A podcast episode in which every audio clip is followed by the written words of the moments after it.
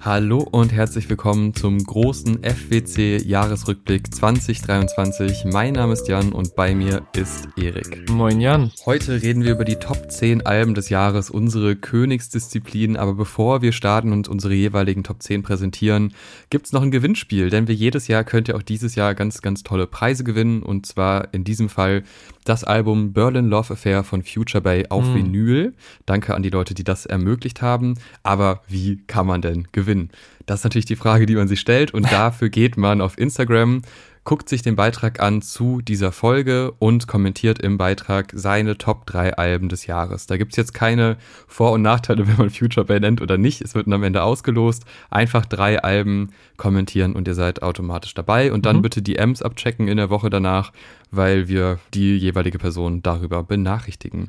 So, wer jetzt dann gewonnen hat, aber in der Zwischenzeit noch irgendwie eine Playlist braucht, um sich zu unterhalten, bis die Platte dann endlich im Schrank steht, ja, ja. der sollte in die Beschreibung schauen, denn da gibt es, wie in jedem Jahr, unsere Playlist zum Jahresrückblick mit allen Tracks, äh, die wir gleich dann immer, nachdem wir über das jeweilige Album gesprochen haben, euch nochmal nennen und die findet ihr dann alle in der Playlist zum Nachhören. Und wenn ihr eh schon in der Beschreibung seid, dann könnt ihr da auch auf den Steady oder den Patreon-Link klicken und ab 2 Euro beziehungsweise bei Steady ab 3 Euro dabei sein und ganz viel Bonus-Content, also das sogenannte Vorgespräch abgreifen, denn da gibt es dann nochmal dann 45 äh, Folgen von uns beiden, wie wir über Musik, über Filme und so weiter, auch die Honorable Mentions mehr oder weniger zu diesem Jahr All das werden wir da besprechen oder haben wir schon besprochen. Und äh, wer jetzt denkt, boah, keine Ahnung, jetzt zwei Euro investieren, weiß ich nicht, ob das jetzt schon der richtige Zeitpunkt dafür ist. Der kann auch erstmal einen Probemonat machen, zumindest bei Steady. Und mhm. generell der Vorteil, weil wir haben die Plattform neu, man kann über Steady ja einem Podcast auf Spotify folgen, der dann unser Podcast ist und bekommt dann da ganz bequem alle neuen Folgen und muss nicht mehr auf irgendwelche Websites gehen, die quasi extern sind. Mhm. Also gerade für die Leute, die auf äh, Spotify sind gerne mal auschecken. Und äh, das war jetzt genug der Vorworte, denkt ans Gewinnspiel. Aber jetzt, Erik, dein ja. Platz 10. Das ist eine lange Reise. Lass uns starten. Ja, ich starte ganz, ganz, ganz entspannt in meine Top 10 mit dem neuen, immer noch recht frischen Album von einem der besten Produzenten Deutschlands und das auch genreübergreifend. Die Rede ist von Max Rieger und seinem neuen Album unter dem AKA All diese Gewalt mit dem direkt wieder sehr wuchtig anmutenden Albumtitel Alles ist nur Übergang. Und dass wir beide große Fans seines äh, musikalischen Outputs sind, ist kein Geheimnis. Letztes Jahr hat er mit seiner Band Die Nerven eine große Rolle in diesem Jahresrückblick ja. gespielt, aber auch halt mit Produktionen für unter anderem das davorige Casper-Album. Aber all diese Gewalt ist nochmal so ein ganz anderer Film, in den er da eintaucht, mit einer Mischung aus riesigen, epischen Synthesizer-Wänden, zum Teil sehr sanften Gesangsparts, aber dann auch wieder sehr wuchtigen Drums und Basselementen.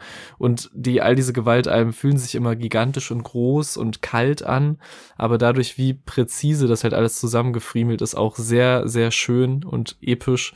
Und das gilt halt für die letzten Alben genauso wie für Alles ist nur Übergang vom sich sehr sanft aufbauenden Intro, ich bin das Licht, das mit jeder weiteren, sag mal, Entpuppungsform immer epischer wird, über einen Song wie 21 Gramm, der auf einem tollen Gesangssample basiert und mit jedem neuen Element, das dazukommt, wird's noch eindringlicher. Und es gibt auch so dronige Ambient Pieces wie 100.000 Tonnen, der sich gegen Ende genauso anfühlt, wie es der Titel vermuten lässt, äh, bis hin zum Titel und Schlussstück des Albums, was fast schon eine klassische Singer-Songwriter-Klavierballade Ballade ist, was äh, mir eine riesen Gänsehaut gebracht hat. Also es ist unfassbar viel los, sehr viel unterschiedliche Emotionen, die es mich fühlen lassen hat, aber halt auch alles so in seiner eigenen Klangwelt. Also du könntest wirklich im abstrusesten Mix der Woche aller Zeiten einen einzigen Song von diesem Album reinknallen und ich wäre sofort nach zwei Sekunden, das ist ein all diese Gewaltsong.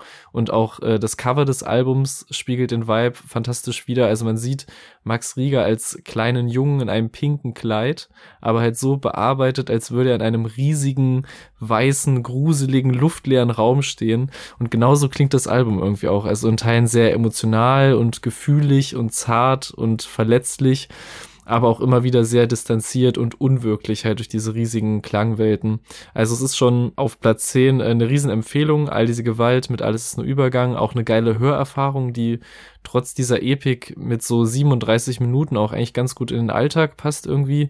Aber natürlich wollen wir auch einzelne Songs empfehlen und in unsere Jahresrückblick-Playlist packen. Und dann nehme ich direkt den ersten Song Ich bin das Licht, weil der würde ich sagen, noch recht zugänglich ist und man trotzdem sehr schnell checkt, ob diese Größe und diese Epik was für einen ist und den Song etwas fehlt, weil er so die durchgängig ruhigen, verletzlichen Balladenseiten des Albums verkörpert, wo auch äh, textlich einige harte Wahrheiten gedroppt werden. Meinst du, es wird noch mal okay?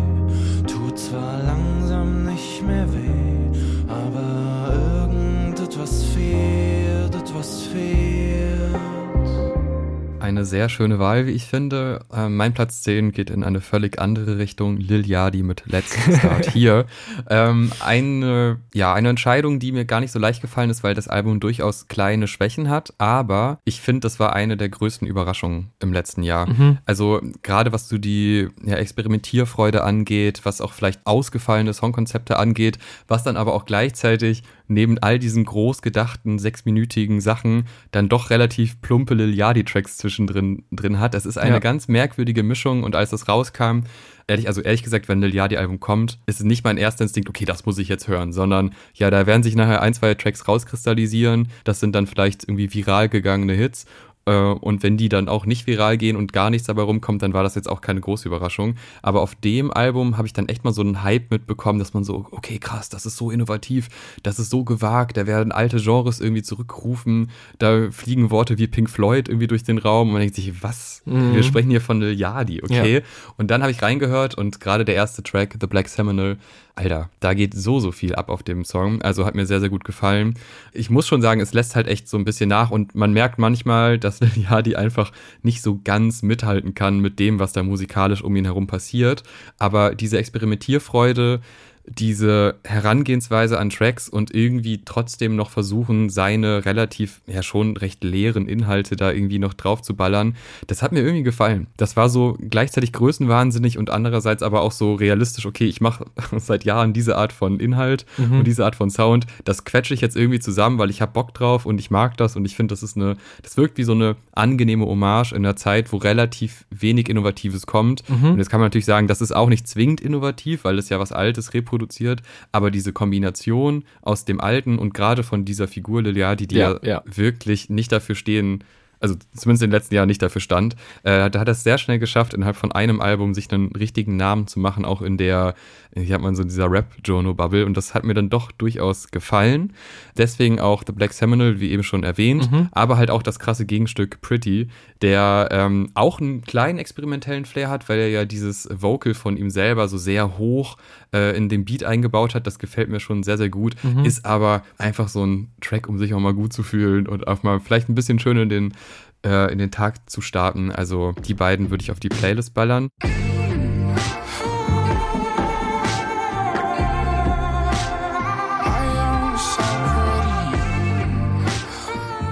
Und da kommen wir auch schon zu unserem ersten Gastbeitrag. Mm. Und ich finde es eigentlich einen ganz schönen Anschlusspunkt, denn ich sehe, und ich glaube du auch, also eine leichte Krise ist vielleicht zu viel gesagt, aber es kommt einfach sehr wenig amerikanischer Rap aktuell, der so wirklich innovative Wege geht, der so wirklich heraussticht und wo man sagt, okay, das Album klingt jetzt aber anders als die letzten drei, vier Alben zuvor. Und da war Lil Yachty natürlich ein krasses Gegenbeispiel, aber ansonsten so in der Mainstream-Szene aus Amerika, was die Rapper angeht, kommt relativ wenig. Und Lance Butters sieht das ganz ähnlich und mm. hat uns dankenswerterweise einen sehr spannenden Gastbeitrag geschickt, wo er unter anderem über Doja Cat redet, aber auch über Äquivalente zu Doja Cat, die mittlerweile nicht mehr so spannend sind. Hören wir mal rein. Yo, hallo erstmal zusammen. Ähm, ich soll ja jetzt hier auch meine Liste abgeben. Also Liste.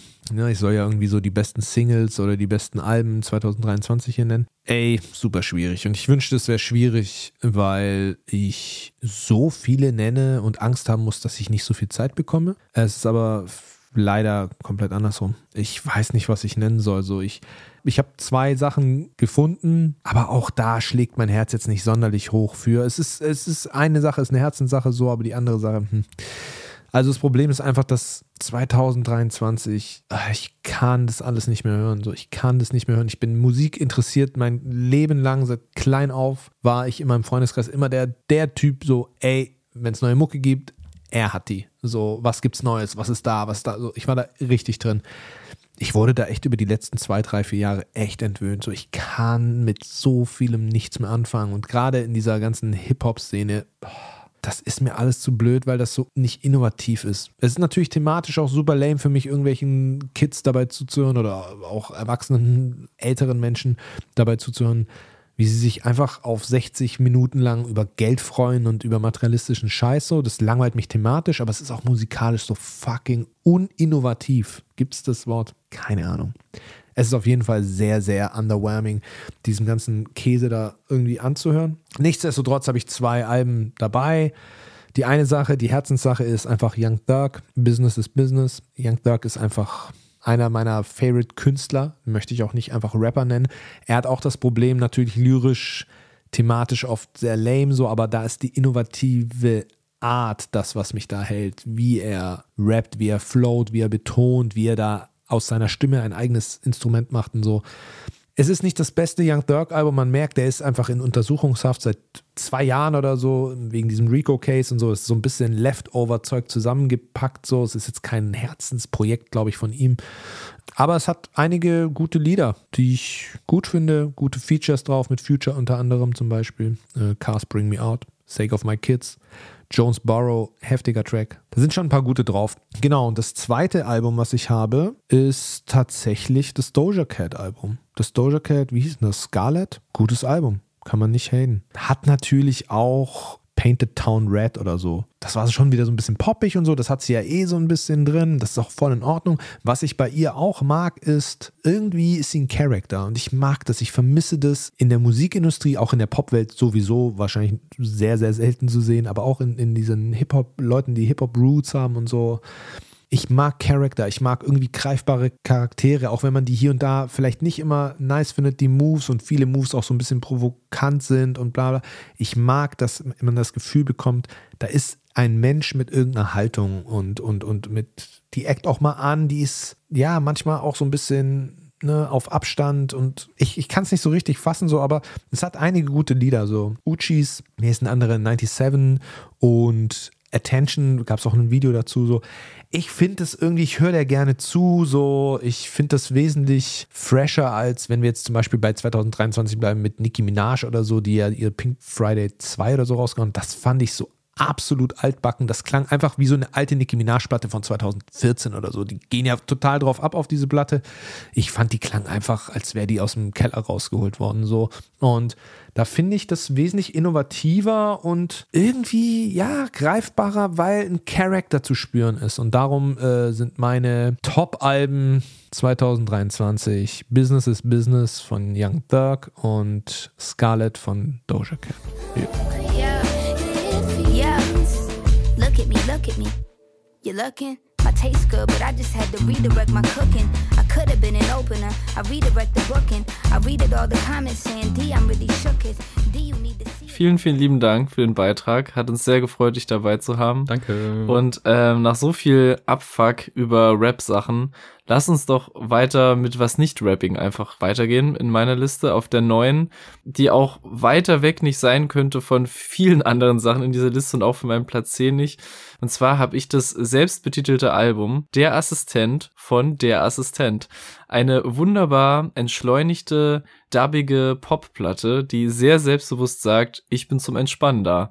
Mit einer sehr angenehmen Vortragsweise der Vocals und natürlich auch sehr smoothen Produktionen, so mit sehr warmen Keyboards und Synthesizern, nur ganz soft, dass es einem nicht auf die Nerven geht, entspannt nebenher tuckernden Drum Machine Loops und auch sehr trostspendenden Lyrics irgendwie, die hier und da mal so ein bisschen Augenzwinkern sind, aber weit weg von so einer ironischen Easy Listening Platte, sondern voll mit ehrlichen, umarmenden Songs, wenn man so will. Und äh, da ich ein sehr schönes, aber auch in Teilen sehr anstrengendes Jahr hatte, habe ich sehr oft auf diese Platte zurückgegriffen, sowohl in den entspannten als auch in den aufregenden Zeiten und habe immer sehr zuverlässig die Entschleunigung, die versprochen wurde und auch den Trost daraus ziehen können.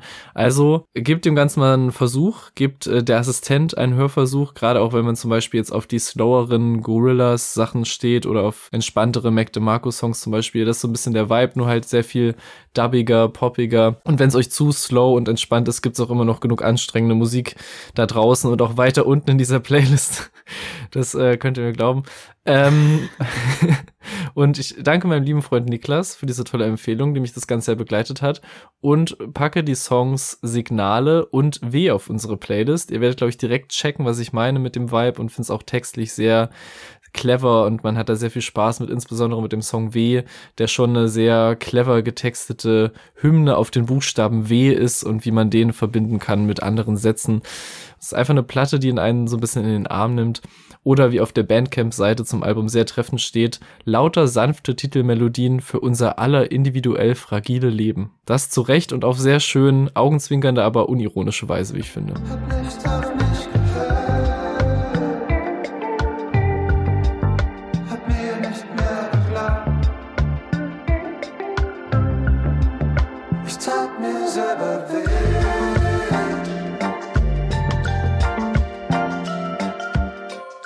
Das klang leicht komplex und leicht komplex geht es auch bei mir weiter auf Platz 9, Gold Roger mit Goldie. Ein Album, ja, das ist schon eigentlich mit das komplexeste System für ein Album, was so die Thematik angeht. Also wir sehen diesen Golden Retriever auf dem Cover, der steht aber auch für so eine Verbindung zwischen einem Menschen, der sich als Tier wahrnimmt und aber auch den Eigenschaften, die eben Hunde mit sich bringen. Aber eigentlich geht es auch um Beziehungen und dann geht es irgendwie aber auch um verschiedene Perspektiven, nicht nur um Beziehungen und es ist nicht immer nur negativ, sondern manchmal auch positiv.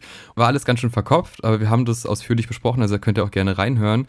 Und je tiefer man da eingetaucht ist, desto geiler fand man das alles und desto mehr hat man auf dem Album entdeckt und deshalb ist das echt nochmal in meiner Gunst gestiegen in den letzten Wochen, auch nach der Besprechung nochmal.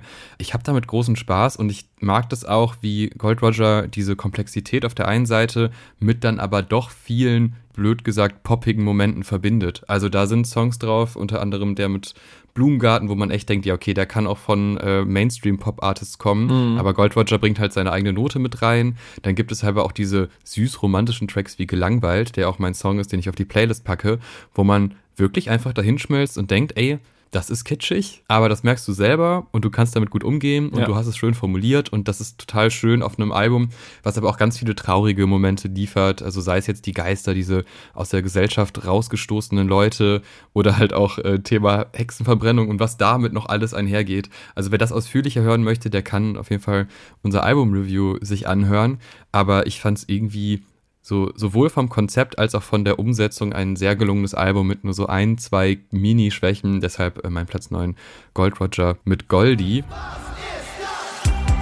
Darling, im Ernst, ich dachte gerade, ich frag mein Herz, wann zu schlagen aufhört. Dann stehst du da, wo kommst du her? Wollt spazieren im Block, bis mich ein Ziegel trifft am Kopf. Da verlieb ich mich noch, und dann kommen wir auch schon zu unserem nächsten wunderschönen Gastbeitrag mhm. von Young Kira. Der hat äh, auch ein bisschen über seine Alben des Jahres gesprochen. Vielen Dank schon mal im Voraus. Also hören wir da jetzt mal rein. Was geht ab? Ich bin's, Young Kira. Ich wurde gefragt, ey, kannst du einen Gastbeitrag machen? Was ist dein Lieblingsalbum 2023? Ich musste halt erstmal in mich gehen. Äh, es ist ein Dilemma. Ich habe auch nicht so richtig Alben, Alben durchgehört die ganze Zeit. Ähm, aber hier mal erstmal, um mich kurz zu halten, ein paar honorable, honorable Mentions. Das Pink Panthers Album, unfassbar geil produziert, liebe ich. UK in meinem Herzen für immer. Tate McRae Album, die beste Popmusik, die es gerade gibt, finde ich. Danny Brown, JPEG Mafia, Scaring the Hose. Finde ich eine richtig wichtige Platte für den State of Hip-Hop gerade, wie es gerade ist. Und ähm, ich finde, es hat gerade sowas gebraucht. Ähm, ich finde nicht alles geil, aber es hat mich durchaus entertained und da sind auch eben Lean Beef Patty und ähm, dieser Kingdom Hearts Key Song und so.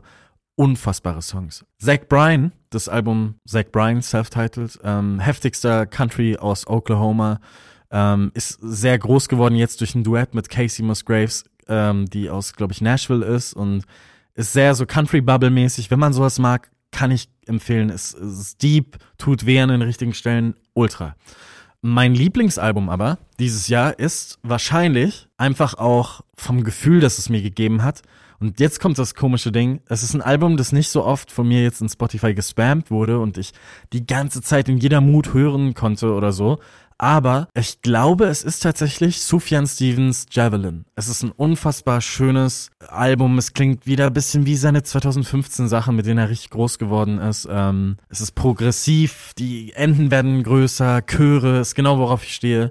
Und im Zuge des Albums ist er auch erkrankt. Äh, ich weiß nicht mehr, was es war, aber er konnte sich kaum bewegen. Ihm ging es dann irgendwie wieder besser. Irgendwann hat er mehr Posts gemacht auf Instagram und meinte irgendwie, dass sein Lebenspartner im Frühjahr 2023 verstorben ist. Ist auf jeden Fall eine harte Zeit äh, gerade, durch die er gegangen ist. Und in der Platte ist halt auch viel Schmerz drin. Ich weiß jetzt nicht von den Timelines, ob das alles matcht, aber warte mal, ich habe mir hier aufgeschrieben. I was the man still in love with you when I already knew it was done. Also es könnte ein Breakup-Song sein oder er wusste halt, hey, die Person wird wahrscheinlich von uns gehen und wenn du das weißt und dann das Album nochmal hörst, es ist echt hart zu hören, es ist harter Tobak, aber es ist nicht dunkel, es wirkt nicht nihilistisch oder irgendwie, ey Mann, fuck, scheiß auf alles mäßig, sondern es ist irgendwie ein hoffnungsvolles Album trotzdem. Es erinnert einen an alles, was schön ist, also vor allem mich. Und ähm, ja, für mich wäre es wahrscheinlich Sufjan Stevens Javelin, weil das mich ästhetisch sehr packt. Ich konnte zwar nicht in jedem Mut hören, aber es war sehr special. Es war sehr special. Es hat sich irgendwie special angefühlt. Und eben, ich könnte jetzt äh, ramblen und ramblen und da gibt's noch 20 andere Rap-Platten, die ich gehört habe. Äh, zum Beispiel die Key Glock-Platte für mich mit Duke Deuce, gerade auch der coolste Scheiß aus äh, Memphis, den man so kennt. Da war zu viel auf meinem Schirm, aber äh, ich glaube, ich bin ganz zufrieden mit meinem Pick. Äh, Grüße gehen an euch raus und ähm, bis bald.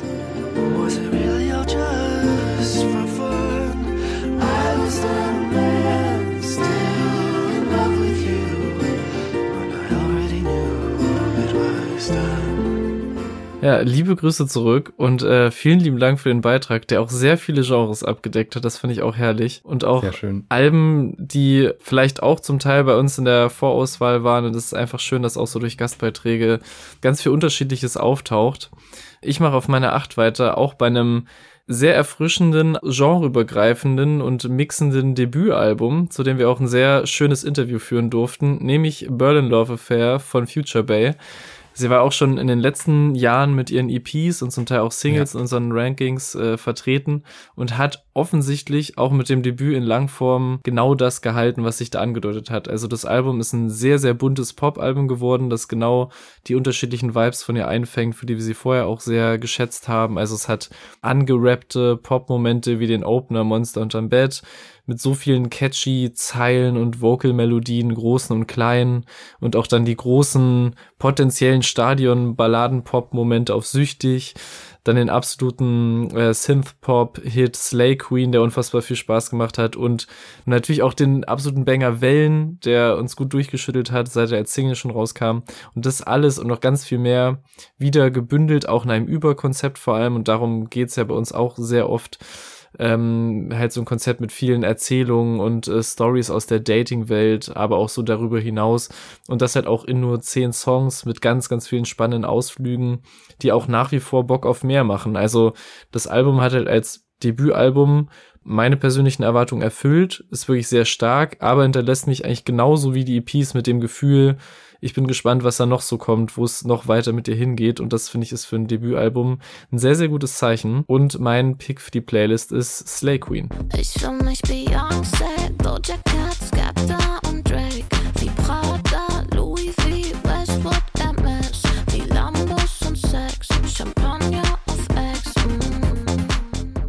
Mein Platz 8 ist Grimm 104, Ende der Nacht, ein Album, von dem ich nicht wusste, dass es kommt. Und als äh, die Single Sterne. rauskam, bin ich sofort in meine Top 10 Songs des Jahres gegangen und habe den Track reingetan und dachte, okay, wirklich so nach zweimal hören, okay, der wird da irgendwo landen. Und ich glaube, erst zwei Tage später war dann so, Moment, da ist mehr gekommen als nur ein Song. Wie krass ist das denn? Und ja, damit hat er es dann in die Alben des Jahres geschafft.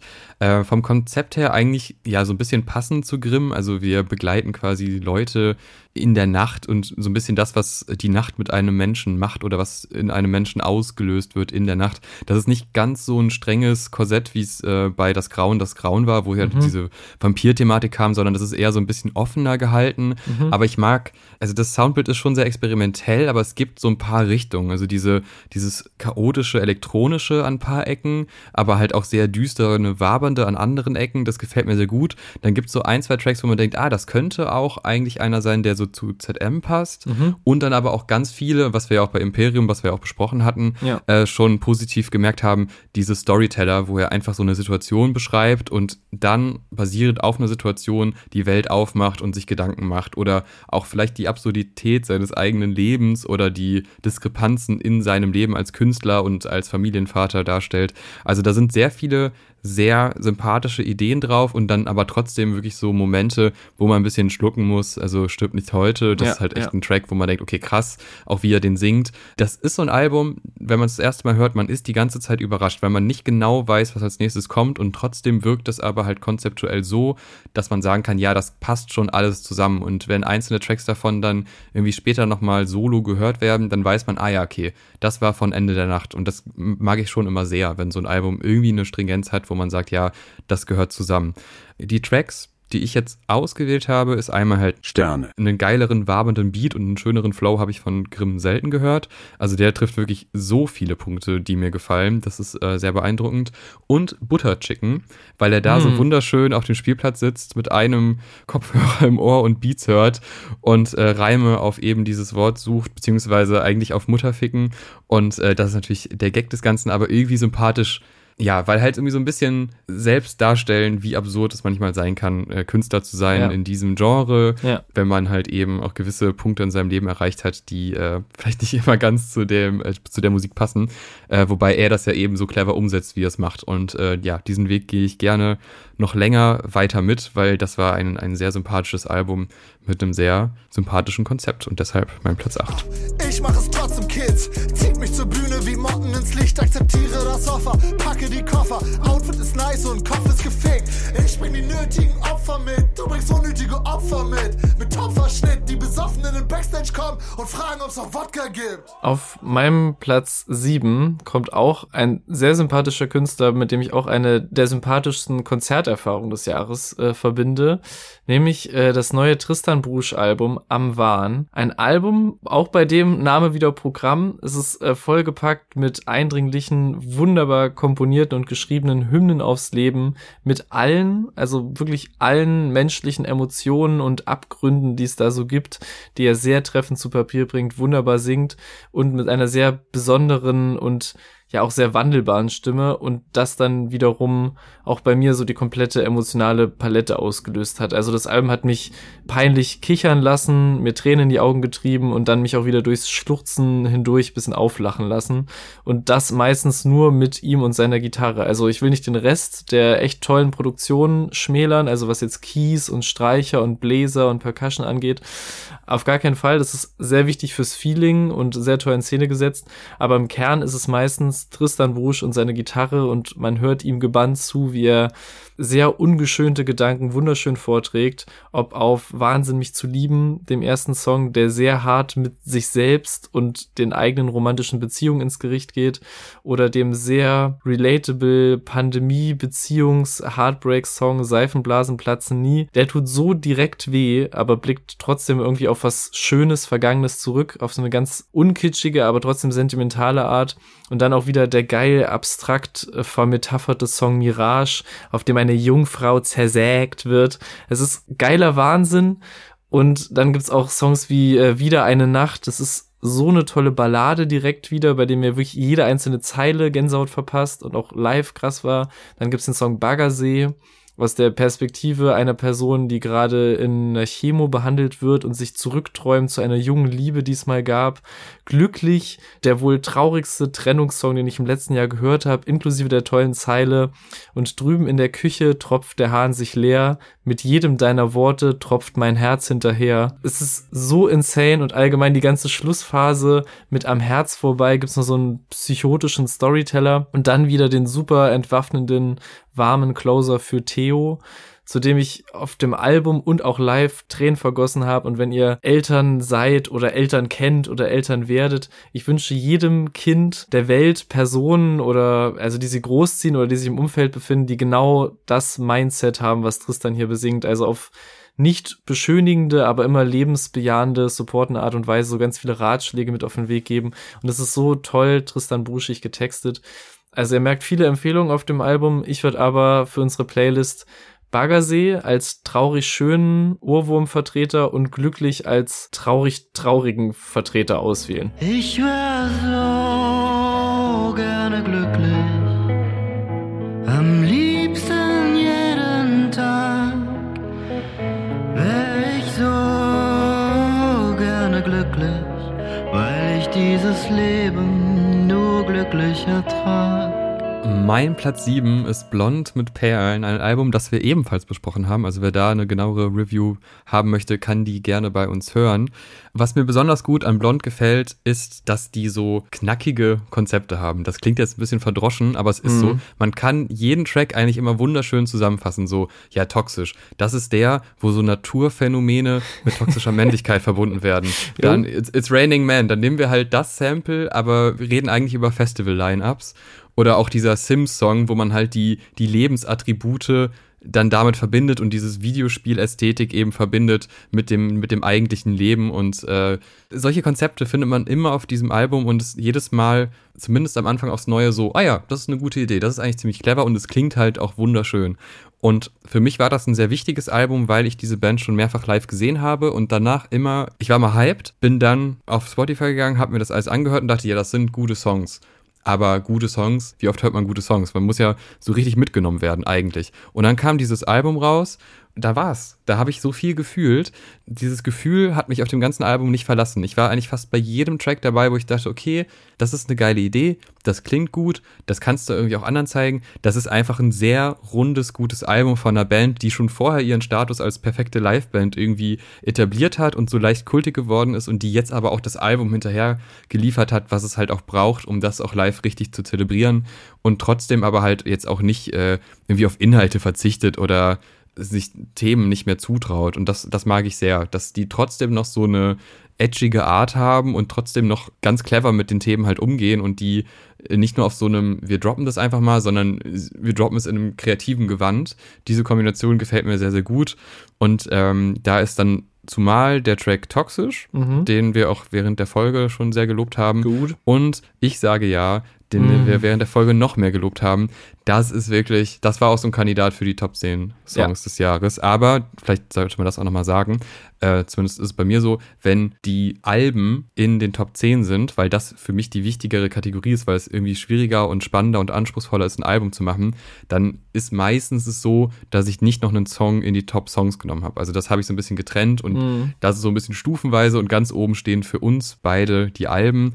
Auch wenn dieses Jahr albentechnisch jetzt nicht das krasseste aller Zeiten war. Also Mhm. hinter Platz 11, 12 wurde schon recht dünn. Aber ja, da musste sich Blond eh keine Sorgen machen, denn äh, Platz 7 war auf jeden Fall gesetzt bei dieser Band. Sowas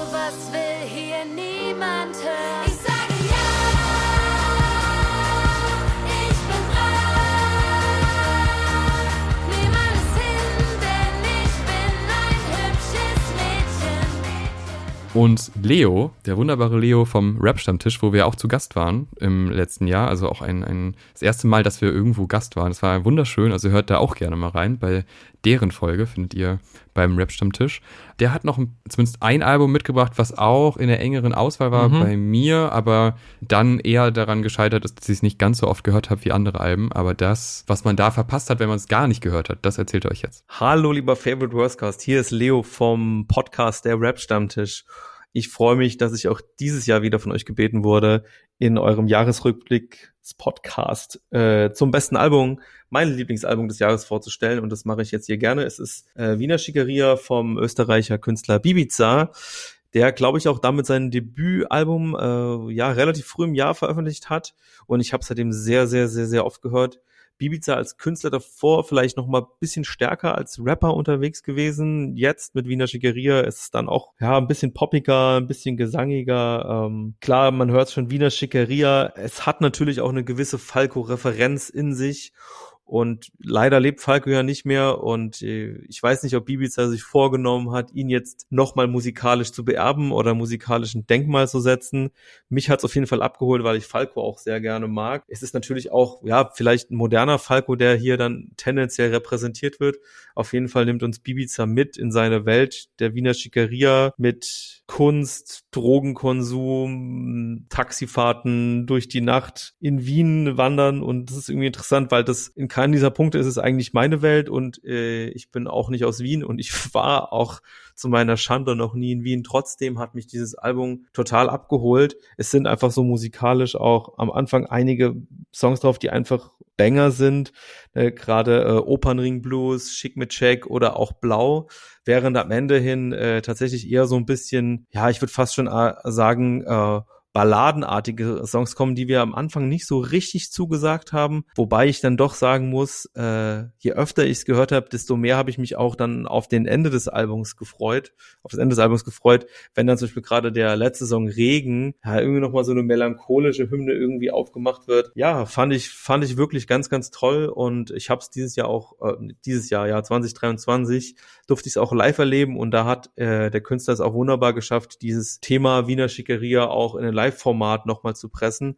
Daher die Empfehlung, hört euch gerne alle nochmal das Album an und wenn ihr nächstes Jahr vielleicht auf einem Festival die Chance habt, Bibiza live zu sehen, würde ich euch das auch ganz doll ans Herz legen. Toller, spannender Künstler. Ich bin gespannt, was äh, in den nächsten ja, Jahren von ihm noch kommen wird. Das war auf jeden Fall mein absolutes Lieblingsalbum, Wiener Schickeria. Ich war Leo vom Rap Stammtisch. Viel Spaß noch mit der Folge. Ciao, ciao.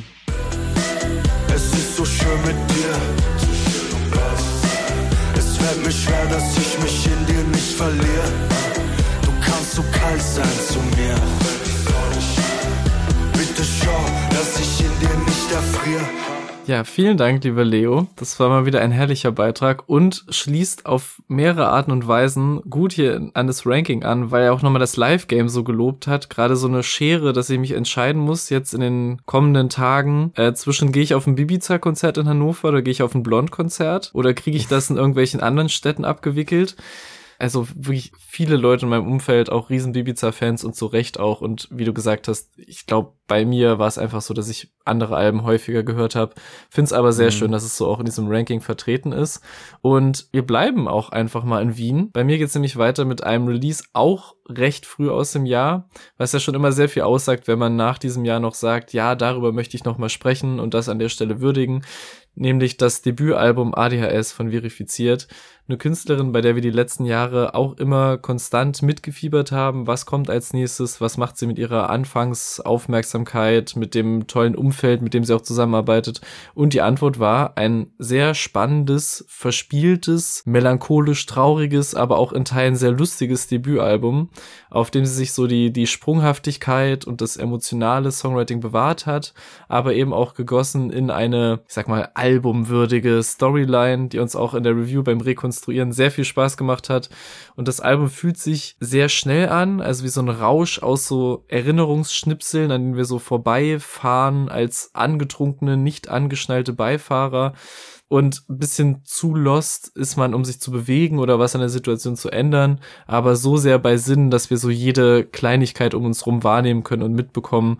Und ihre Erinnerungen werden halt durch diese sehr detaillierten Schilderungen äh, sehr nachfühlbar und das ist einfach eine große Stärke von ihr. Und das eben mit einem tollen Gespür von Melodien, tollen Produktionen von allen voran natürlich Florida Juicy, aber auch Orbit, Skyfarmer, den Drunken Masters und, und, und. Also einfach ein gutes Team, was dann sehr mitreißendes Debütalbum aus den Kanälen Venedigs gehoben hat, mit echten Hits wie One Call Away, mit representenden Momenten wie auf dem Titeltrack, die so das Leben feiern, aber auch wirklich sehr verlorenen, äh, tief traurigen Balladen wie auf dem letzten Track äh, White Truck. Also da ist einfach sehr, sehr viel dabei und auch wenn ich das Album nicht durchgängig bis zum Ende des Jahres gehört habe, deswegen gibt's glaube ich andere Sachen, die jetzt auch hier im Ranking präsenter sind, aber ich war beim Zurückkehren und jetzt auch Vorbereiten sofort wieder drin, hatte Ohrwürmer, Gänsehaut, ein flaues Gefühl im Magen bei manchen Tracks und das ist alles, was noch so mitschwingt auf dem Album. Und ähm, ja, nach all den Downern, die ich bisher schon auf die Playlist gepackt habe, nehme ich von ihrem Album One Call Away und den tollen kurzen Titeltrack ADHS mit dem geilen Switch in der Mitte.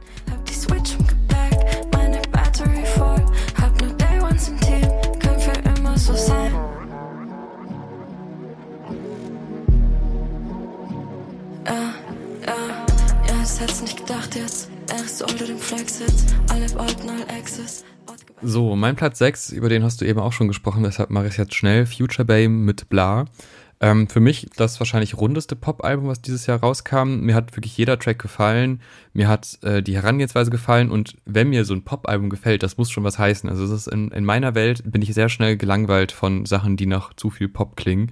Aber Future Bay hat einfach so eine Varianz in ihrer Stimme und so viele ja, irgendwie gute Ideen und angenehme Herangehensweisen an Tracks und trotzdem aber auch so ein rundes Gesamtbild. Und ich meine, wir haben natürlich dann auch durchs Interview nochmal ausführlicher drüber gesprochen, nochmal ein paar Einsichten bekommen und auch mitbekommen, wie sympathisch diese Person auch einfach ist hinter der Musik.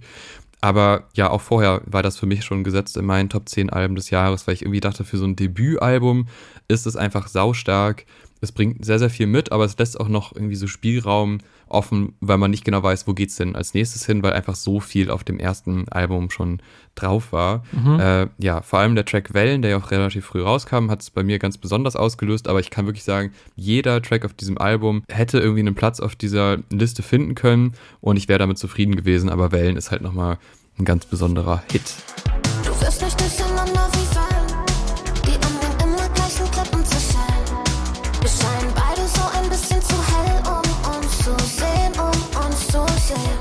Ich komme auf meiner 5 wieder zu einem Album, über das wir gerade erst gesprochen haben. Also einmal in der Review, die wir hatten und einmal bei dir in der Liste. Deswegen versuche ich es wirklich kurz zu halten. Zwei Stunden später. Der neueste Gold Roger Streich Goldie hat es auch in meine Liste geschafft.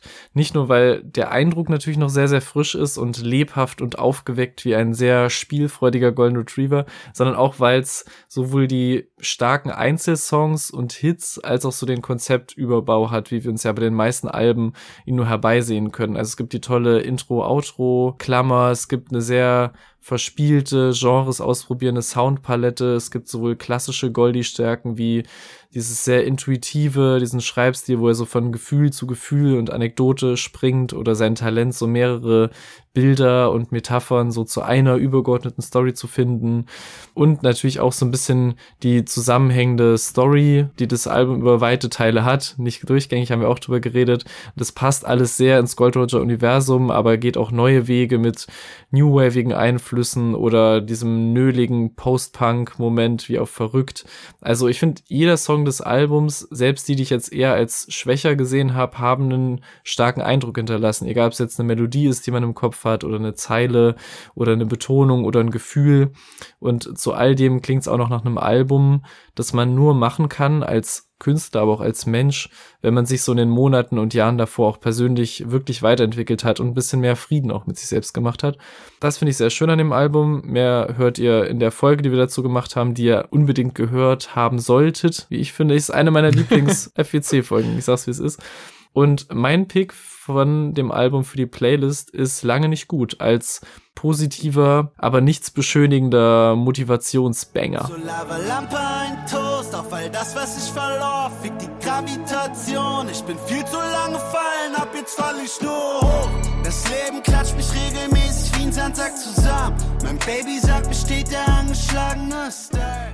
So, mein Platz 5 ist tatsächlich eine sehr schwierige Wahl und ich weiß nicht, wie sehr ich da ausholen muss, weil, also es ist Slow Tie mit Ugly und äh, es gibt aktuell eine Anklage und äh, ab Mitte 2024 auch ein Verfahren gegen ihn. Es gibt Vergewaltigungsvorwürfe und das steht auf jeden Fall im Raum und das hat natürlich auch die Rezeption dieses Albums massiv beeinflusst. Wir haben das damals besprochen. Das kam ja relativ früh im Jahr raus und ich habe auch nochmal die Folge reingehört. Ich war so dermaßen hyped, ähm, weil meine zwei Lieblingsgenres, Rap und Postpunk, wurden vereint. Es wurde ja schon öfter mal versucht, aber selten so gut wie auf diesem Album. Also es war wirklich nah an der Perfektion und wir haben auch, glaube ich, damals beide gesagt, okay, das wahrscheinlich so, zumindest so ein Top-3-Album am Ende des Jahres. Da war ich mir sehr sicher.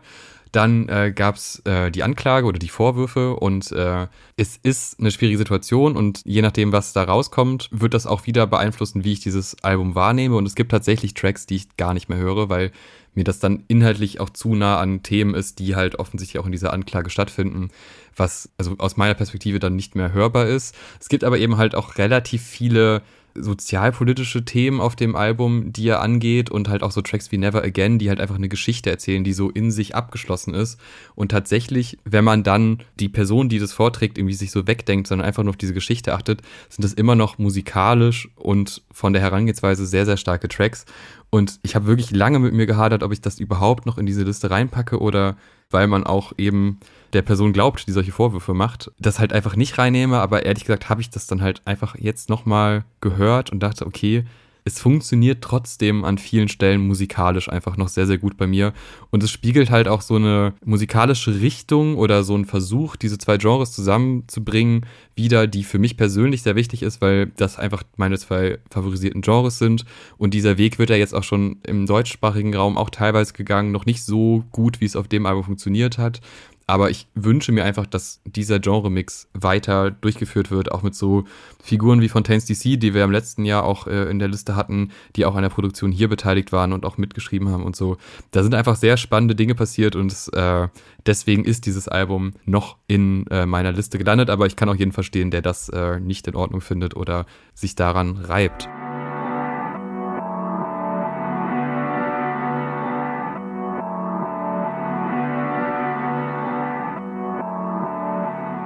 Auf meinem vierten Rang kommt eigentlich ein weiterer Stammgast unseres Rankings mit äh, einer tollen Kunstform, die leider die letzten Jahre ein bisschen außer Mode gekommen ist, nämlich dem Collabo-Album. Die Lieblingsrapper deines Lieblings-Rap-Journos, JPEG Mafia und Danny Brown, mit ihrem Scaring the House-Album. Ein Album, dessen ausführliche Review uns mehrere Monate unseres Lebens gekostet und uns mit ziemlicher Sicherheit in den Wahnsinn getrieben hätte. Das wäre nur in den aller, aller seltensten Fällen ein Kompliment für ein Album. Hier ist es aber so. Jeder Beat, jeder Beat-Switch, jedes Sample und wie es geflippt ist, sind der absolute Traum eines jeden Fans von nervigem experimentellen Rap. Ständig fliegen neue Elemente rein, die wirklich alles, alles sein können und ergeben neue Kombinationen, die man selbst von den beiden so selten gehört hat. Zum Beispiel einfach nur exemplarisch auf Stepper Pick. Allein dieser Name ist schon hilarious. Dann diese Kombi aus diesem grundlegenden R&B-artigen Vocal Sample.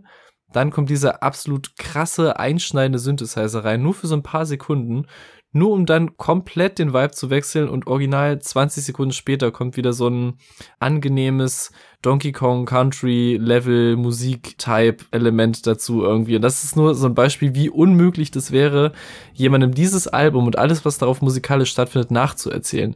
So, und das dann noch gepaart mit den großartigen Songtiteln wie Jack Harlow Combo Meal und auch unzähligen Quotables aus den Texten von Peggy und Danny, die man A, erstmal akustisch verstehen muss. Ich schaue dich an, Danny Brown. Und Ja, B, voll. muss man sie auch verarbeiten und checken und einordnen bei allem, was da so passiert. Und ja, klar, das ist zum Teil anstrengend wie Sau. Deshalb ist es ehrlich gesagt auch nur auf der 4 und nicht höher, weil ich andere Sachen einfach viel, viel öfter gehört habe. Aber mit der Zeit, die ich auch gehabt habe, um das zu verarbeiten, taucht man da wirklich so tief ein, hat Ohrwürmer von Elementen, die man nicht mal zuordnen kann, von Drops in 10.000 Anführungszeichen. Also es gibt keine klassischen Drops, aber es gibt einfach Dinge, die reinkommen und man bekommt wirklich das Gefühl, dass da so catchy Hits drauf sind irgendwie. Und das alles, dass das funktioniert, ist ein Wunder. Es ist absolut großartig und sollte so gewürdigt werden, wie es zugegebenermaßen auch passiert. Also zumindest in Ja. der Bubble, in der wir so unterwegs sind, wird es zu Recht abgefeiert. Also ja, hört gerne mal rein. Zum Beispiel auf unserer Playlist in den Song Perfect. Das ist, glaube ich, noch so der verdaubarste, wenn man nicht so krass drin ist. Man checkt aber auch, wie hart das geht auf so 1,50. Ich hab da riesen viel Spaß mit dem Album. Okay, I. I.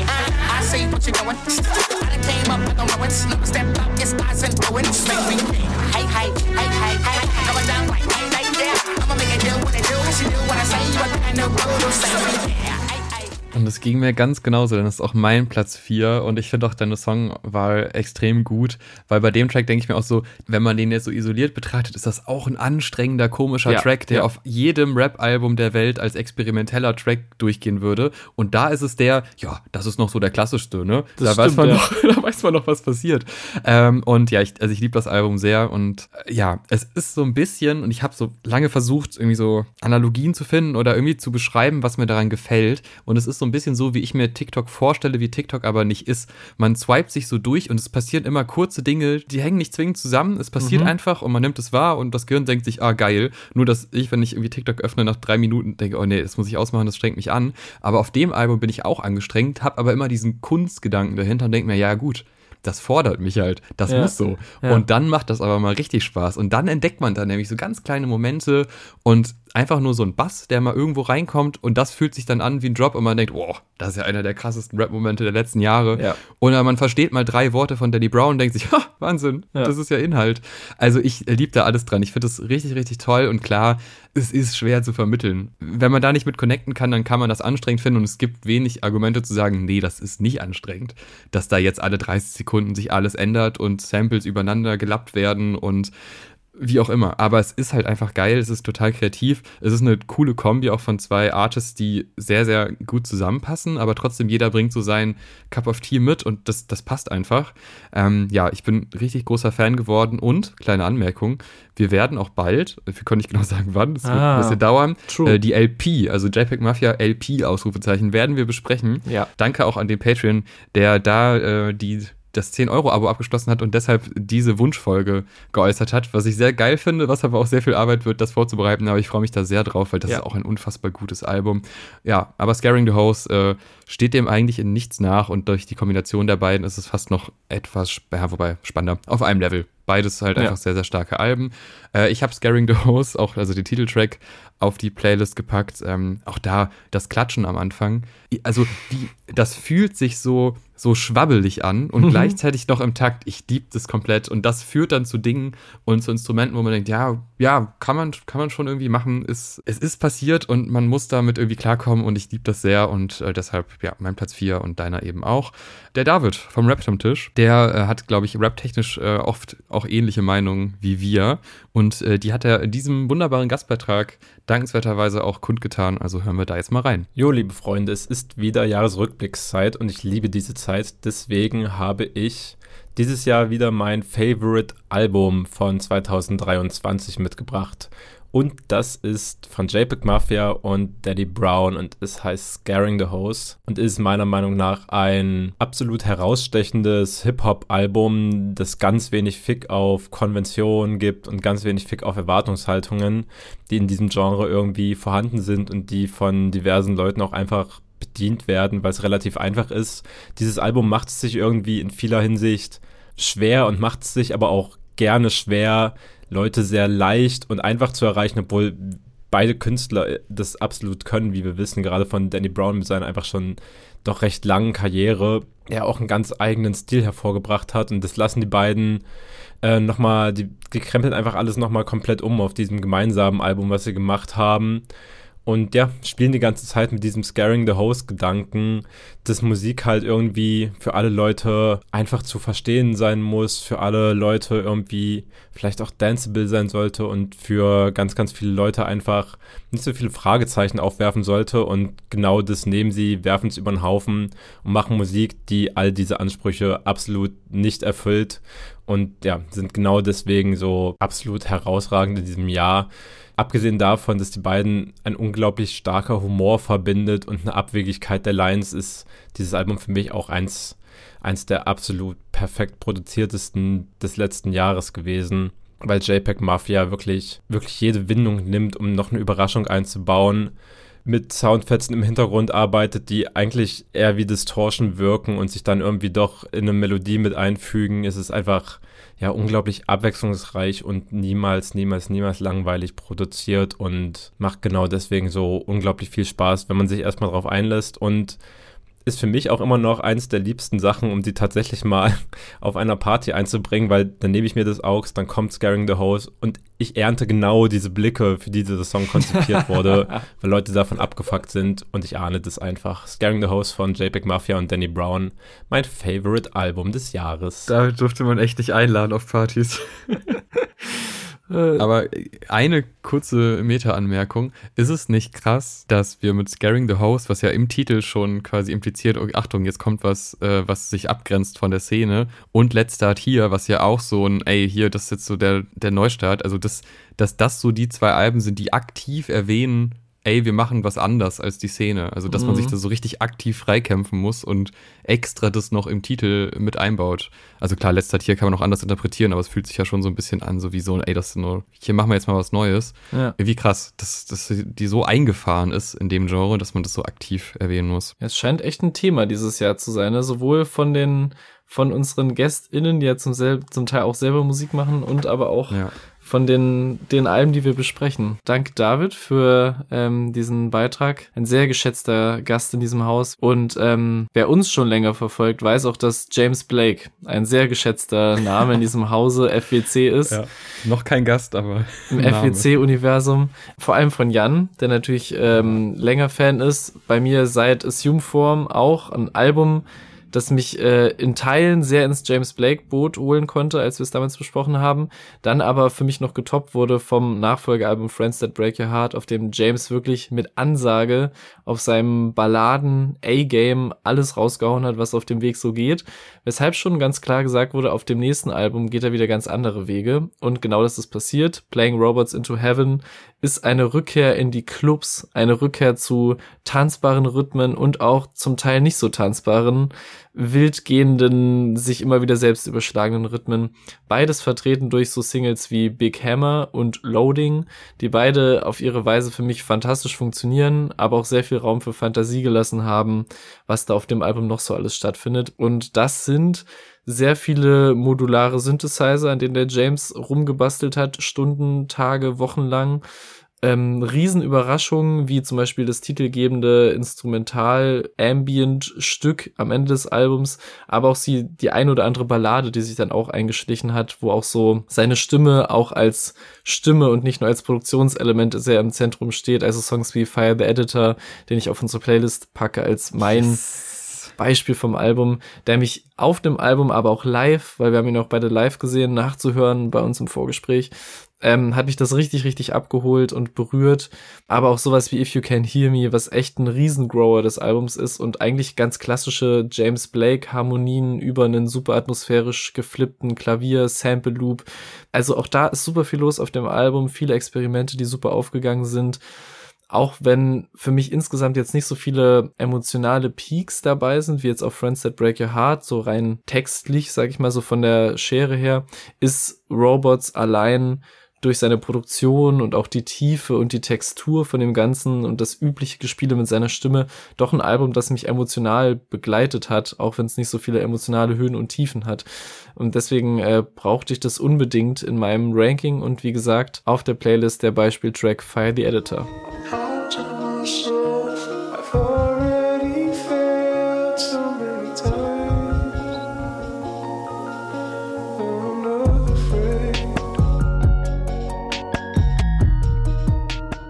Ja, sehr, sehr schöne Wahl, weil das der James Blakeigste James Blake-Song ist auf so einem Album, wo man nicht mit sowas gerechnet hat, weil das ja eben nicht das James Blake klassische Album ist, wenn es sowas überhaupt gibt, aber ich glaube, man weiß, welchen Sound ich da, welchen Sound ich da anspiele. Ich mag das sehr, sehr gern. Der Mann darf eh machen, was er will und ich gehe erstmal mit und frage nicht viel und dann höre ich mir das an und bin begeistert und das hat mich in dem Fall auch extrem gecatcht. Also er sagt ja irgendwie auch dann über Social Media so, ja, okay, das wird jetzt hier irgendwie auf eine Art ein persönliches Album, aber nicht jetzt auf textlicher Ebene, sondern Mhm. auf musikalischer Ebene. Und er, ich glaube, es, es war auch bei ihm selber so eine Unsicherheit, ob das jetzt wirklich gut ankommt, auch in der breiten Masse. Wobei wir da ja auch auf dem Album zuvor ja auch schon diese bin ich überhaupt noch so der Riesenstar-Momente Mhm. hatten. Also es passt echt gut rein, dass durch Friends That Break Your Heart so dieses, okay, es will nicht so ganz nach oben klappen, aber ich bin schon einer der größten eigentlich. Das muss man ja Mhm. auch sagen, also die, was der so produziert, wo er mitwirkt, ist schon krass. Dann zieht man sich so ein bisschen zurück, setzt sich an seine Synthesizer, schraubt da so ein bisschen dran und haut dann halt elektronische Sachen raus, die auf einem Level sind, dass ich da was mit anfangen kann, weil ich eigentlich kein Riesenfan bin von elektronischer Musik auf dem, auf dieser Art. Aber James Blake hat ein- einfach so eine persönliche Note und immer so eine, so eine Melancholie und immer so etwas leicht Anstrengendes drin. Da ist immer irgend so ein Instrument, auch bei Tell Me zum Beispiel, was ja auch, der geht ja so hart nach vorne. Aber eigentlich ist die Melodie ja so extrem stressig. Mhm. Und diese, ja, irgendwie diese Reibefläche, die gefällt mir halt echt sehr gut. Und bei jedem Track, wenn's, selbst so ein Track wie Night Sky, der ja Mhm. echt, das ist einfach nur so ein Ambient-Sound-Ding. Das passiert auf dem Album, aber es fühlt sich gut an. Und diese Intro, Outro, Melodien, das ist einfach toll und das ist halt auch visuell schön umgesetzt. Also das Cover ist wirklich genial, wie er diese, diese Maschine, diese musikalische Maschine irgendwie so mit sich trägt und wie so ein Pilgerweg läuft. Ja. Das ist halt einfach alles fancy und findet in irgendwelchen Köpfen statt, wo man sich denkt, ja, keine Ahnung, wieso das da ist, aber es sieht halt gut aus, es spricht mich sofort an und äh, ich ja, habe das sehr, sehr lieb gewonnen. Und wir sind jetzt ja auch in dem Bereich eigentlich ziemlich genau ab Platz 4 und bei Platz 3 dann natürlich auch. Das sind alles so, wenn ich die bewerten müsste, so mindestens neun von zehn Alben. Also was die Spitze in diesem Jahr angeht, haben wir wirklich spannende und auch sehr neue Sounds entdeckt. Und ähm, ja, ich nehme recht klassisch wahrscheinlich äh, die Single Loading. Mhm. Ähm, ein, wie ich finde, also er fühlt sich so ein bisschen fast schon zu lang an, aber das finde ich halt geil, weil Mhm. der, der fährt noch einmal hoch, so im letzten Drittel, wo Ja. man denkt, ah, jetzt hätte er eigentlich schon aufhören können. Ja. Aber irgendwie finde ich das auch wieder konsequent, dass auch in so einem Soundkonstrukt, was ja dann doch am Anfang recht eingängig ist für die Verhältnisse, was die Tracks sonst so auf dem Album zu bieten haben, äh, dass man da dann nochmal so eine extra Schleife zieht und dann doch nochmal den, den crazy verzerrten Synthesizer, sirenenartigen Sound dann noch reinballert. Äh, ja, geiler Moment und da ist auch wieder, wie er mit seiner Stimme das spielt, ist halt auch wieder geil. Also das Album, das sollte man wirklich mal gehört haben, wenn man irgendwie was mit Synthesizern anfangen kann. Wie gesagt, auch sehr empfehlend, da auch, also sowieso ihn live zu sehen, aber auch nochmal in unsere Live-Berichte im Vorgespräch reinzuhören, weil das schon echt äh, eine wilde Experience war und auch einer meiner Lieblings-Live-Momente des Jahres zum Thema Beliebtheit, äh, dass er am Ende des Konzerts ähm, hat halt das ganze Konzert über hat halt jemand so eine Vinyl hochgehalten und hier please sign my Vinyl und dann hat er dann am Ende des Konzerts ist er ganz nach vorne gegangen, war so ja komm hier reicht es mal weiter, ich will das unterschreiben. Und stand dann noch so gestandene zehn Minuten da und hat halt immer mehr Sachen unterschrieben von Leuten und hat das so in in britischer Höflichkeit äh, alles abgewiegelt, unser James. Und unser nächster Gastbeitrag hat zum Thema auch eine sehr nette britische Sängerin. Und es geht auch um einen Live-Moment in ihrem Beitrag. Der Beitrag kommt von der lieben Jule, Gründerin und Chefredakteurin vom Flutwelle Magazin, das es jetzt so auch circa drei Jahre schon gibt, sehr präsent auf Instagram, aber auch auf der eigenen Website und auf allen anderen Plattformen. Ein sehr supportenswertes feministisches Musikmagazin. Interviews gibt's dort, Festival- und Konzertberichte, aber auch klassische Album-Reviews. Auf jeden Fall auschecken, wenn euch das Flutwelle Magazin sowieso nicht schon geläufig sein sollte. Und dann hören wir mal, auch wenn ich jetzt schon ein bisschen geteased habe, wir haben natürlich schon reingehört, aber jetzt hören wir gemeinsam noch mal rein, äh, was Jules Album des Jahres ist. Hi, mein Album des Jahres ist auf jeden Fall Messi von Olivia Dean. Das ist so eine ganz schöne Mischung aus Soul und Pop und vielleicht ein bisschen Funk. Ähm, es ist aber total rund und total schön und es macht ganz viel Spaß, sich das anzuhören, finde ich. Und ich finde, man merkt auch, dass es ihr total viel Spaß macht, Musik zu machen und da ganz viel Leidenschaft drin steckt. Und gerade in Live-Sessions von ihr, wie sie interagiert und wie viel Energie in ihr steckt, ähm, ich finde das total bemerkenswert und hat mich auf jeden Fall sehr beeindruckt. Und auch die Lyrics von dem Album, also es geht viel darum, klarzukommen und erwachsen zu werden und was das eigentlich bedeutet und dass es eben voll messy ist äh, manchmal oder voll oft auch und dass es aber okay ist und äh, das hat mich auf jeden Fall sehr geprägt das letzte Jahr und war sehr wichtig für mich. Und auf dem Dockville ähm, hatte ich dann die Möglichkeit, sie live zu sehen und da habe ich ganz viel getanzt und auch ein bisschen geweint und auch viel gelacht und hing mit Leuten im Arm, äh, die ich auch gar nicht so gut kannte, aber irgendwie war es total schön. Und ich glaube, genau das macht irgendwie ein gutes Konzert aus. Und da muss ich oft dran denken, wenn ich das Album höre. Und ist eine Erinnerung, die ich ganz nah an meinem Herzen auf jeden Fall trage. No need to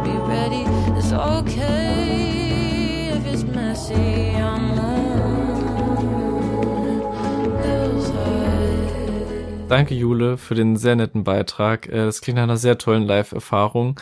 Und ich mache auf meinem zweiten Platz weiter mit einer Künstlerin, die ich auch um ein Haar live gesehen hätte, weil ich äh, in Amsterdam war dieses Jahr zum ersten Mal und danach am Wochenende festgestellt habe, ah, die wäre ja auch da gewesen und ich habe zu dem Zeitpunkt das Album sehr viel gehört. Es ist auch wieder ein Album vom Anfang des Jahres, aber so überladen mit unfassbar eingängigen Popmelodien, Gesangslines zum Niederknien und dennoch so vielen Kniffen und Ecken und Kanten, dass es einfach nur ein Gedicht ist, es in egal welche Situation zu hören, ob als Hauptbeschäftigung oder auch ganz casual nebenbei. Fakt ist, man sollte es in diesem Jahr gehört haben, wenn man gute Popmusik in seinem Live haben möchte. Mein Take, ich hau's raus. Ich spreche von Caroline Polacek mit Desire, I Want to Turn Into You. Die gute Caroline ist hier bei uns im Ranking letztes Jahr schon mal aufgetaucht, nämlich im Gastbeitrag von Mauli zum letzten Flume-Album, auf dem sie auch einen Mm, engelsgleichen Part abgeliefert hat. Den hatte ich also direkt noch frisch aus dem Cutting Room im Ohr, als ich äh, unseren Jahresrückblick gemacht habe, letztes Jahr im Januar. Und direkt im Februar kam dann ihr besagtes neues Album. Ich war so frisch gehypt und habe das dann wirklich dumm und dämlich gehört. Angefangen auf dem Intro-Track Welcome to My Island, der wirklich direkt in den ersten Sekunden mit den crazy himmlischsten Vocals von ihr eröffnet, die mir schon mega Gänsehaut gegeben haben, nur um dann überzugehen in einen absoluten Bob mit verspielten Synthesizern, Vocoder-Vocals im Hintergrund, die dem Ganzen so einen netten Retro-Touch geben, nur um dann im Refrain wieder aufzubrechen mit einer Wahnsinns-Hookline und super catchy Hey, hey, hey, hey Vocals im Hintergrund, die am Anfang schon mal angedeutet werden, dann wieder reinkommen. Das ist halt alles richtiger Bilderbuch, also nicht wie die Band, aber richtiger Bilderbuch-Pop, äh, so frech auf den Punkt produziert, kein Trope wird ausgelassen und trotzdem ist es halt verspielt genug und augenzwinkernd, dass man niemandem böse sein kann dafür. Und spätestens, wenn sich die Songs so in die Hirnrinde eingebrannt haben, wäre es sowieso viel zu spät sauer zu sein. Aber das ist noch nichts im Vergleich zu allem, was dann noch passiert auf dem Album. Direkt der nächste Song, Pretty Impossible, startet auch wieder mit perfekten Vocals, bringt da noch so einen starken Drumloop rein, auch wieder mit so leichtem Retro-Feeling. Also der hat sowas von der Peak Mainstream Björk-Ära so ein bisschen und jede neue Melodie und ihr Stimmeinsatz sind so zum Dahinschmelzen und man kann nie vorhersagen, welche Wege sie melodiös geht, aber man kann sich immer sicher sein, dass es absolut top performt wird. Aber es ist auch nie so drüber, wie diese unangenehm overperformte Pop-Casting-Show-Art zu singen. Also es ist purer Skill, aber nie um des Skills wegen, sondern halt wegen der Songs und der Melodien zuliebe und das geht total auf. Auch wieder mit saustark geschriebenen Zeilen immer wieder, die man so im richtigen Mainstream-Pop eben nicht findet, wie zum Beispiel der Line Potential is the drug they never knew you never tried. Und man sitzt so alleine in der Bahn in Amsterdam, hat dieses wunderschöne Album dazu und alle paar Sekunden, also ich bin wirklich eh so, ne, war da zum ersten Mal komplett geflasht, fahr so rum und bin so, oh mein Gott, oh mein Gott, wie schön ist alles. Und alle paar Sekunden bin ich so, warte mal, warte mal, warte mal, was hat sie gerade gesagt und wie und wie hat sie das gesungen? Und das ist wirklich auf die schönste Art überhaupt komplett überwältigend. Dann gibt's noch äh, einen Song wie Bunny the Rider, das ist ein absoluter Hit. Ich habe den jetzt erst, wenn wir das aufnehmen, gestern in einem fancy Laden in Berlin gehört und das erste Mal seit wirklich längerer Zeit und jede Line musste ich trotzdem direkt wieder mitsummen. Dann gibt's noch Sunset, der auf einer fucking Flamenco-Melodie und Rhythmik basiert und das so heftig in so einen zeitgemäßen Popsong umwandelt, auch mit so richtigen Banger-Drums, die noch reinkommen. Und dann hat sie auch noch äh, auf Fly to You mit Grimes und Dido. Also sie hat einfach Dido zurückgeholt für den Song, die ja wirklich diese Pop-Ära, auf die sich da viel bezogen wird, auch gerunnt hat einfach. Und auf die wird sich halt auch quasi auf genau diese Ära viel bezogen auf dem Album. Und der Song, der dabei rausgekommen ist, ist auch unfassbar über einen wunderbaren Breakbeat im Jahr des Breakbeats.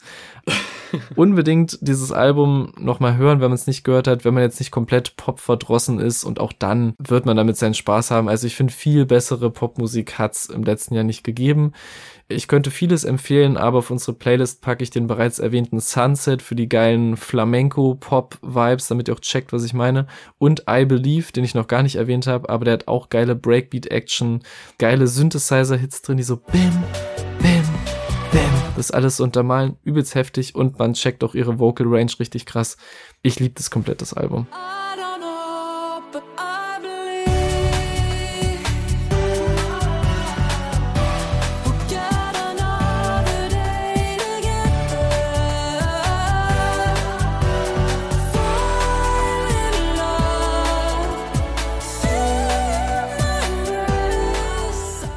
Das hört man raus und das hat äh, reizt mich, dann das Album nochmal ganz zu hören, weil ich habe so ein, zwei Singles gehört und fand's geil, aber das ist so der klassische Fall von, ja, finde ich geil, höre ich mir mal an, passiert dann aber nicht, aber dafür ist ja auch dieser Podcast da, dass man dann doch nochmal reinhört. Yes. Ein Album, äh, wo das ganz anders lief, weil als das kam, war ich ja sofort 0 Uhr dabei.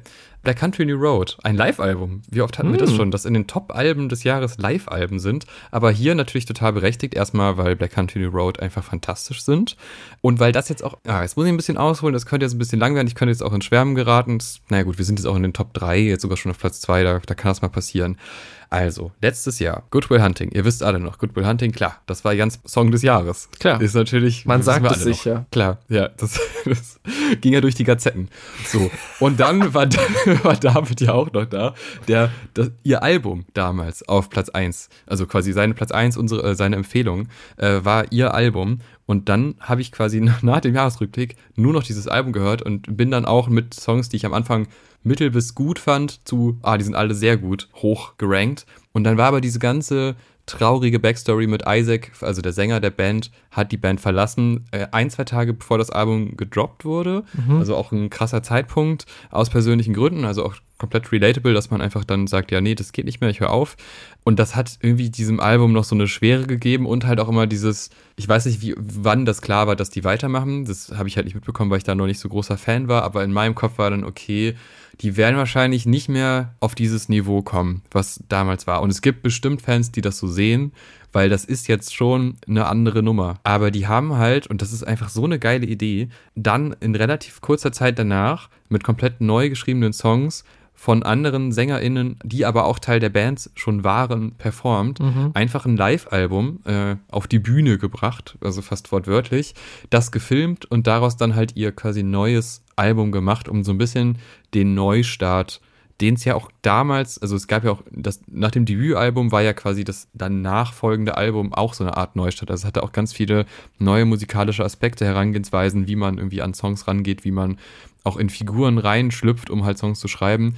Und das führen die hier auf eine ganz andere Art weiter, denn es gibt jetzt quasi drei Sänger, zwei weiblich, einer männlich, die alle so ihren eigenen Charme mitbringen. Die eine eher so klavierlastig, äh, sehr balladig, aber dann auch gerne mal so ein drei- bis vierminütiges Crescendo am Ende so. Also da geht auch äh, musikalisch wieder einiges.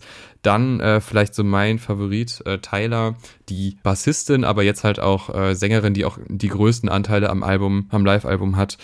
Gerade bei diesem Intro-Song, wenn dann BCNR Friends Forever gesungen wird, was ja irgendwie auch so im Kontext mit, da verlässt jemand die Band aus persönlichen Gründen, aber trotzdem beschwört man so die Freundschaft und das auch noch in so einem Live-Moment, wo Leute, die noch gar nicht wissen, was sie erwartet, erstmal damit beschallert werden. Einfach unfassbar süß irgendwie. Das ist alles Ja. total süß und unangestrengt süß. Also zweite Track auf dem Album, The Boy, das ist ein langsam erzählter, dreiaktiger Song, wo einfach eine Geschichte erzählt wird und im Hintergrund halt das klassische, ja, ich, ich nenne es immer so Schulorchestergefiedel abläuft, weil da wird immer so, da können sind immer so aufsteigende, absteigende Melodien, die sich so ein bisschen entfalten, die so verspielt sind und das, das passiert eigentlich fast auf jedem Track, aber das ist immer wieder geil und das ist immer wieder catchy, weil halt sonst auch noch so viel anderes passiert auf den Liedern. Dann gibt es schon auch Tracks, die jetzt noch nicht so zu 100% rund sind, aber ich bin schon überrascht, wie stilsicher diese Band ist nach diesem Abgang, wie unterschiedlich die einzelnen KünstlerInnen, die jetzt halt auch singen, performen und was sich da getraut wird. Also, dass man diesen Turbines und Pix Track einfach neun Minuten geht. Ich meine, klar, das war schon vorher bei der Band so, aber halt in diesem Live-Kontext, wo man spielt das das erste Mal, ich finde es äh, grandios und hab dann vor allem halt den Up-Song, also der erste Track, der diese Freundschaft beschwört, aber auch so ein ja, so ein Reflektieren seiner selbst ist und äh, was gebe ich für diese Musik und generell als Person und der Laughing Song.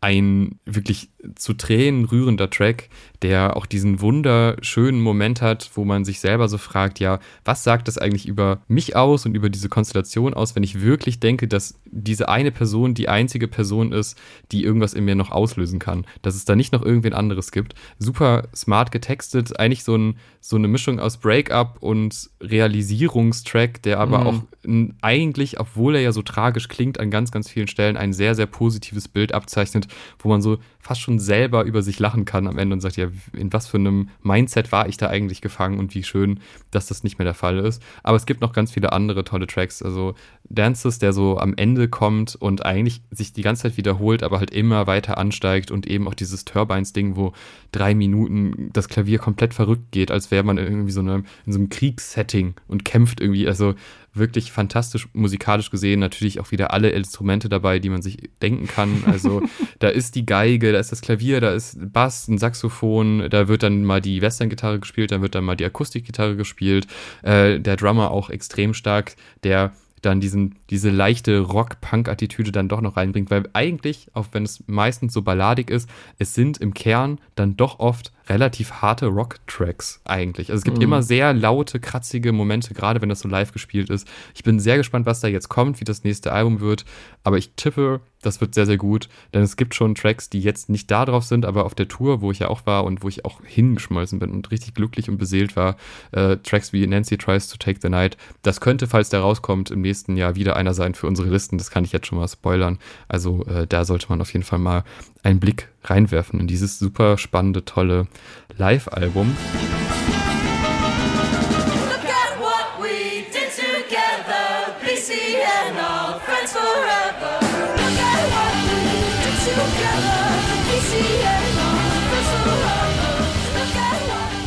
Und bevor wir jetzt über Mhm. unseren Platz 1 sprechen, haben wir noch einen weiteren wunderbaren Gastbeitrag von Chiara, äh, die vielleicht was droppt, was äh, gleich für uns auch noch relevant werden Hm. könnte. Mal sehen, vielleicht gibt es ja noch ein Album, was uns allen sehr gut gefallen hat in diesem Jahr. Hi, Chiara hier. Ich bin A&R-Managerin und ehemaliger Podcast-Host und darf euch heute mein Album des Jahres 2023 vorstellen.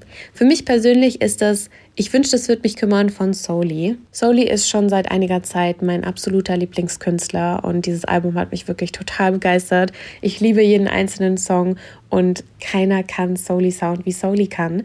Ich durfte das Album mehrere Male live hören und ich hoffe, ihr liebt es genauso wie ich. Es sind zwar keine Alben, aber ich möchte trotzdem noch eine Musikempfehlung für zwei EPs aussprechen. Und zwar zum einen mal die Sandsturm-EP von Time, die mich einfach durch den Sommer gebracht hat, mit ganz, ganz viel Sonnenschein und äh, guter Laune. Und zuletzt die U3-EP von Cutlix, die im späten Herbst äh, rausgekommen ist, die sich einfach ein bisschen wie zu Hause anfühlt. So, das war's mit meinen Musikempfehlungen 2023. Danke an die Jungs von Favorite Worstcast. Ich hoffe, ihr kommt gut in 2024 rein und freue mich auch schon auf die ganzen neuen Releases, die uns in dem Jahr dann erwarten werden. Ich komm nie zurück, ich komm nie zurück, nein, ich bin zu weit weg. Ich spür's nicht mehr, Zeit verdrängt, es ist nichts wert, das erste Mal. Ich verfolge dieses High. Vielen lieben Dank, Chiara, für den Beitrag. Danke. Hat uns wirklich sehr gefreut. Und wenn der gute Mann schon mal gedroppt wird, ihr könnt auch noch ganz weit unten bei uns im Archiv, obwohl ich weiß Ganz gar nicht, wie weit. weit unten, Ja, doch, schon ziemlich weit. noch, glaube ich, zu einem der ersten Cutlix Releases eine Review von uns hören, äh, mit dem wir damals auch äh, Kontakt hatten zur Zeit dieses Releases und äh, sehr gespannt waren, wo das noch so hinführt und äh, sehr nettes Feedback gegeben haben und auch eine nette Hin- und Her-Konversation hatten und äh, ist total schön zu sehen, äh, wie es bei ihm läuft und wie er sich weiterentwickelt. Hat eigentlich gar nichts jetzt mit dieser Folge zu tun, aber wenn der gute Mann schon mal gedroppt wird, sei das auch nochmal verwiesen äh, auf die ganz alte Folge von uns. Und natürlich der andere viel näher liegende Verweis ist natürlich, dass mein Album des Jahres auch das Soli-Album ist, weil nach all diesen Eskapaden, die wir hatten, durch verschiedene Genres und Vibes und Emotionen und Länder, muss ich wirklich am Ende der Liste bei meiner Eins bei einem Artist ankommen, der einfach mein Jahr sehr, sehr mitbestimmt hat. Und das ist bei mir Soli mit eigentlich noch vielen weiteren älteren und neueren Singles, mit Features auf anderen Alben, die jetzt mittlerweile gedroppt sind, mit Live-Auftritten, die ich gesehen habe von ihm, mit der Unplugged-Session auf YouTube. Also er hat maßgeblich meine Musik ja mitgeprägt, aber die Basis dafür war immer dieses Album. Ich wünschte, das wird mich kümmern, zu dem ich halt, seit es draußen ist, immer und immer wieder zurückgekommen bin.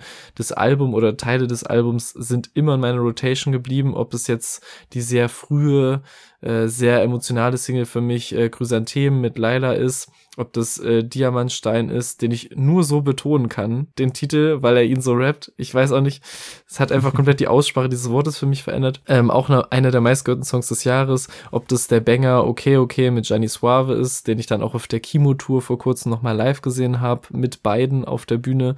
Äh, das war auch nochmal ein geiler Kreis, der sich gegen Ende geschlossen hat. Und dann auch noch die Erweiterungs-Singles quasi, die nach Release des eigentlichen Albums noch dazugekommen sind, also Schweden zum Beispiel oder Der Lehrer, den habe ich auch ultra viel gehört. Und dann kurz danach äh, das Sample in einem Film wiedergefunden. Egal, Vorgespräch, HörerInnen wissen Bescheid.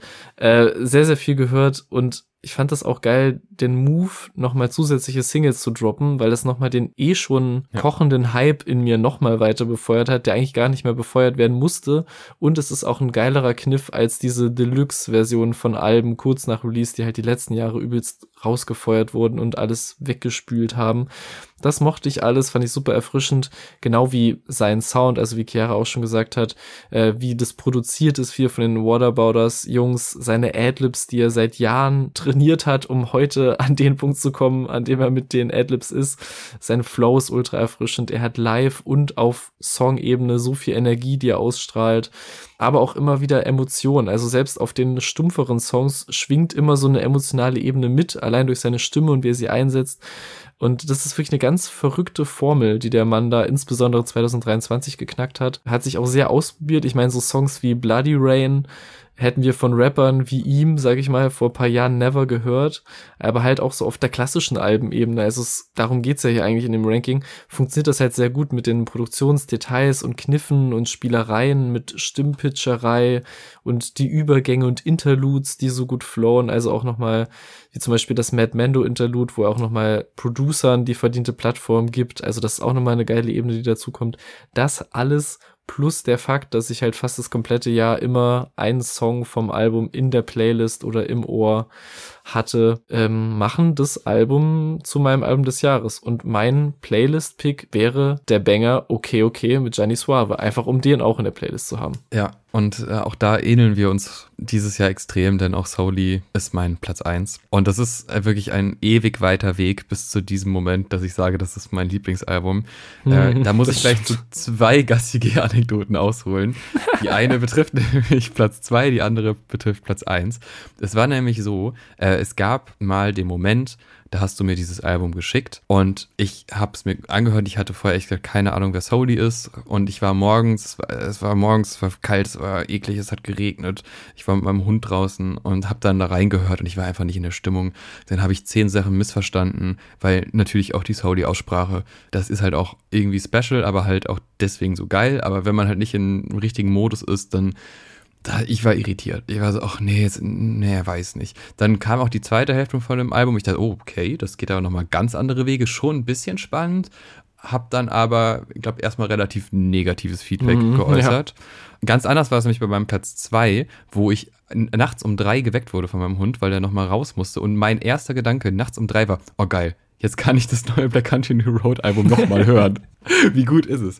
Da war ich nämlich sofort dabei und deshalb wollte ich, äh, das soll erstmal zeigen, okay, der Weg von Soli war ein sehr, sehr weiter bis zur Platz eins aber wirklich nach diesem einen Moment, wo ich das gehört habe und dachte, hm, naja, keine Ahnung, schreibe ich Erik mal so einen lieb gemeinten negativen Kommentar nach dem Motto, ja, ist jetzt wirklich nicht so krass innovativ. Klar, ein paar Adlibs klingen cool, gut, klar, gut, das äh, in, in der Mitte wechselt das so thematisch und musikalisch natürlich nochmal geil, aber irgendwie werde ich damit nicht warm. Bullshit. Ich wurde ne, relativ schnell damit warm. Also es gab immer wieder Momente, wo ich dachte, ich könnte da schon noch mal, schon noch mal reinhören. Ne? War ja jetzt auch nicht so schlecht. Und von diesem war nicht so schlecht zu, okay, das ist das meistgehörte Album in diesem Jahr für mich und mehrere Tracks sind in meinen Top 10 Tracks so von den meistgehörten Ja. Liedern zu, ich höre das einfach vier, fünf Mal hintereinander und denke mir, ja, wieso denn auch nicht? Das ist ja auch ein rundes Ding. Da kann man ja anfangen, hat ein Rap-Album, dann hört man in der Mitte so eine Art Rock-Album Mhm. auf eine komische Art und dann ist man aber auch wieder bei Tracks wie Schweden, die nochmal Mhm. mit sich selber brechen und nochmal irgendwie Geschichten aufmachen, bis es zu so einer Arschschwitz-Referenz kommt, wo man Das stimmt. in dem Moment denkt, was? Und dann denkt er sich aber auch selber, hä, was? Und das ist so geil, dass, also da wird mit so vielen Ebenen gespielt und ähm, das leidet maximal darunter, dass halt quasi im, im Rap ein gewisser Sound oder gewisse Thematiken schon so oft behandelt worden sind auf eine sehr komische Art, dass sie hier auch dann im ersten Hören so, ah, jetzt wird schon wieder über dieses Thema geredet, jetzt ist schon Mhm. wieder so eine toxische Beziehung, ah, ihm ist wieder alles scheißegal, ah, er will die bunten Bündel.